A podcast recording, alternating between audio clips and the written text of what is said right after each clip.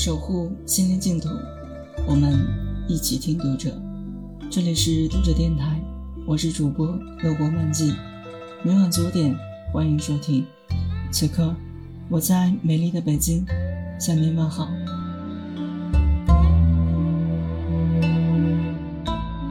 崇祯十七年（一六四四年），李自成破京师，崇祯帝自缢眉山。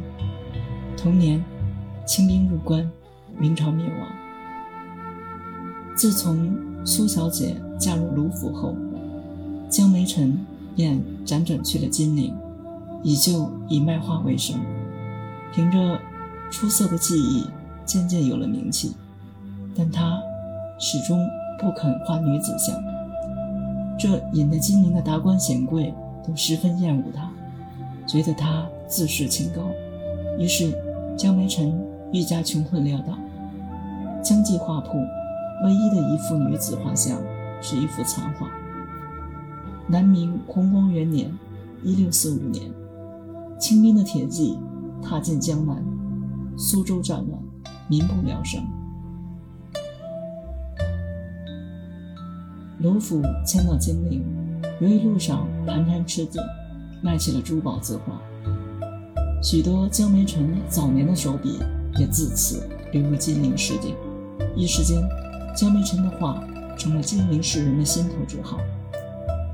二十五年后，苏玉和为卢瑜生下的一子一女已成家立业，卢府照常贩盐兴业，富甲一方。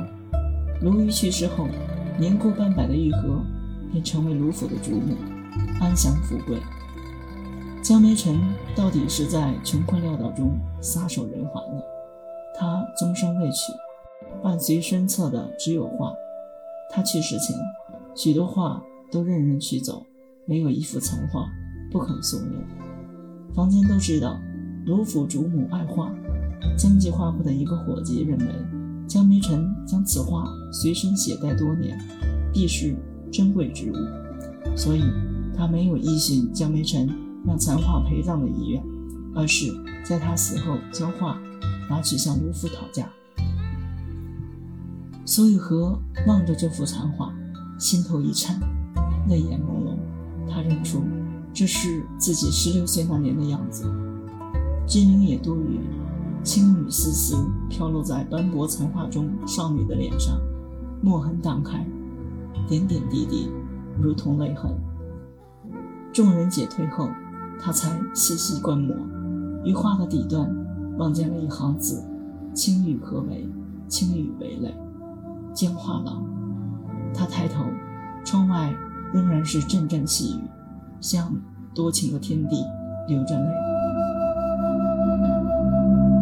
读者电台今天的节目就为大家分享到这里，更多收听敬请关注。晚安，